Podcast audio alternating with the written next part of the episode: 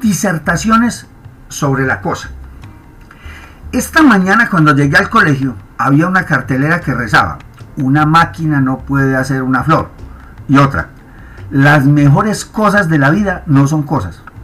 Llámenme como quieran, pero eso tan simple me impulsó al teclado a disertar sobre la cosa, sobre esa que acabo de mencionar. Para empezar no es difícil definir cosa, pero usemos el diccionario. Palabra con que se designa todo aquello que existe o tiene entidad ya sea material o inmaterial, real o imaginario, concreto o abstracto. Objetos, seres vivos, pensamientos, sensaciones, emociones, acciones, sucesos, etc. Y que puede ser concebido como una unidad independiente de otra. A menudo se usa en sustitución de una palabra que no se quiere decir o no se conoce. Cosa es pues todo y parte del todo. El sentimiento es una cosa y la sensación es una cosa. El asco es una cosa y las cosas son cosas. Ocurren cosas y hay cosas que nunca pasan. A veces uno es cositero por repetir ciertas cosas y cositea hasta para tomarse un desayuno. Mi nieta me pide cositas y uno hace cositas por ahí que a veces le acarrean problemas. Le quedan a uno faltando cosas por hacer y el resumen de lo hecho es que algunas cosas se hicieron.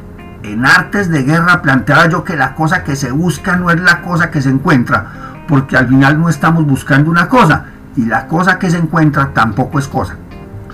Cosito es el nombre genérico que usan muchas mujeres que no se acuerdan del nombre de una cosa o de una persona que también es cosa. Coso es el masculino de cosa y a su vez es la arena taurómaca, a la que nos referimos como cosa por no saber qué es coso.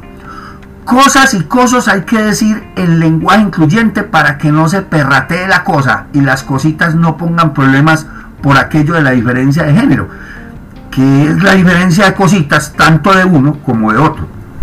Cada uno tiene sus cositas. Ahora, Coseamos por todo y nos enfrentamos a la cosa más grande como los cubanos. Y la cosa buscada por regla general nunca es la cosa hallada. Coser es un verbo y coser también. Propongo el verbo cosear, que no reemplaza a ninguno de los dos, pero que en general se puede usar. Cociame la carne para que quede mejor y cositame la bota del pantalón. Cosa es un sustantivo útil y un verbo útil. La cosa es temible, hasta que existe una película de terror con ese nombre, y fiera de ser porque me atacó una cosa.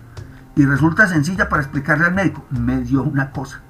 Ambas son representaciones y perfectamente válidas y hasta se usa como un insulto. Este se cree mucha cosa y maldita cosa con ojos. Y para a entender que nos vale un pepino, maldita sea la cosa. La cosa, señores, qué cosa, pero qué cosas son tan buenas en la vida que no son cosas. Y ¿Cuál de los distinguidos miembros del sacrosanto reino animal puede hacer una flor? Buenas noches.